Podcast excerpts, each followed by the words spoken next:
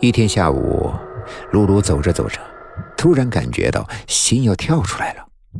她一手捂着心脏，一手扶着栅栏，慢慢的坐下。东边的天空浮现着亮红的光，那是她养父母家的方向。心中的恐惧像是一把利刃，刺破了稀薄的梦境，把那个恶魔给放了出来。他穿着黑西服，戴着圆礼帽，手拿着教鞭，正一步一步的向露露走来。露露闭上了眼睛，用手紧紧的抱住了头。露露，露露，你怎么了？一个年轻的女老师轻轻的抚摸着露露的额头，冰凉的手指像是炎夏中清凉的泉水一般。呀，你发烧了，我送你去医务室。老师惊呼起来：“我，老师，我想回家，你送我回家好吗？”露露哀求道，大大的眼睛里交织着希冀与绝望。养父母家的房子已经是红得透亮了，危险一触即发。露露浑身都颤抖了起来。爸爸妈妈，咱们快走吧，不要留在这里。露露哭了，养父母抱着露露去了医院。肺炎必须立即住院。你在这里陪露露，我回家拿银行卡。养父说：“不，爸爸，你不要走，不要回家。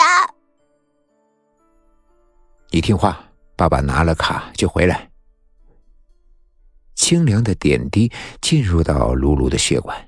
浇灭了他即将沸腾的血液，好舒服呀！露露昏昏沉沉的睡着了，一觉醒来，床边却空无一人。护士，护士，我爸妈呢？露露惊慌的叫了起来。啊，他们回家拿住院费去了。我爸爸去了，那我妈妈呢？你妈一直联系不上你爸，也回去了。此刻，露露的心要从胸腔里蹦出来了。她趁护士不注意，偷偷的拔掉了针头，蹑手蹑脚的摸了出去。好在兜里还有钱，可以乘坐出租车。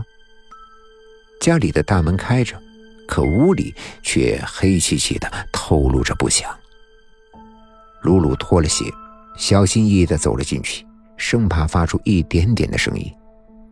二楼突然传出了一声巨响，是重物砸在木地板上发出的。露露进了厨房，找到了一把刀。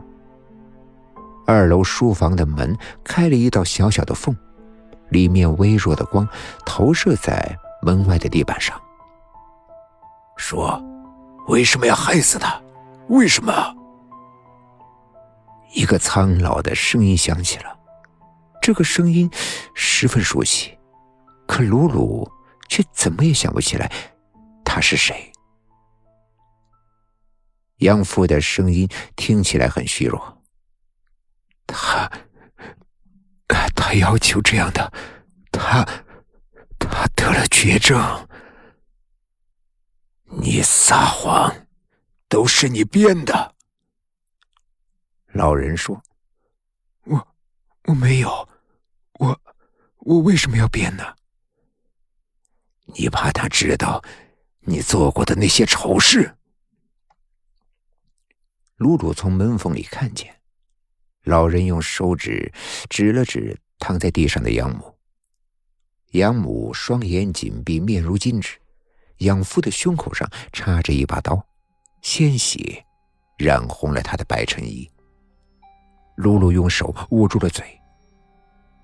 你害怕你老婆知道，你害怕你身败名裂。苍天呐，这么多年，珍珍从来没有在外人面前提起你一个字，从来没有找过你，可没有人知道鲁鲁的亲生爸爸是谁。你知道他是怎么过来的吗？你知不知道，你毁了他一辈子呀？他落难了，你为什么不肯拉他一把？为什么？为什么要把他往死里逼？你是不是人呐？老人说着说着，竟然嚎啕了起来。露露一阵阵的发晕。这个老人的声音属于过去的记忆，那些记忆被一层厚厚的膜包裹着，无论怎么挣扎都无法冲出来。我，我对不起珍珍，请，请原谅我。养父的眼神已经涣散了，脸如同一张纸片。你去阴曹地府，亲口对他说吧。老人抬起脚，狠狠的踢向了养父胸口的刀，养父向后倒去，发出一声闷响。啊！住手！露露哭叫了起来。老人转身，惊呆了。露露，你你怎么在这儿啊？我找你找的好苦呀！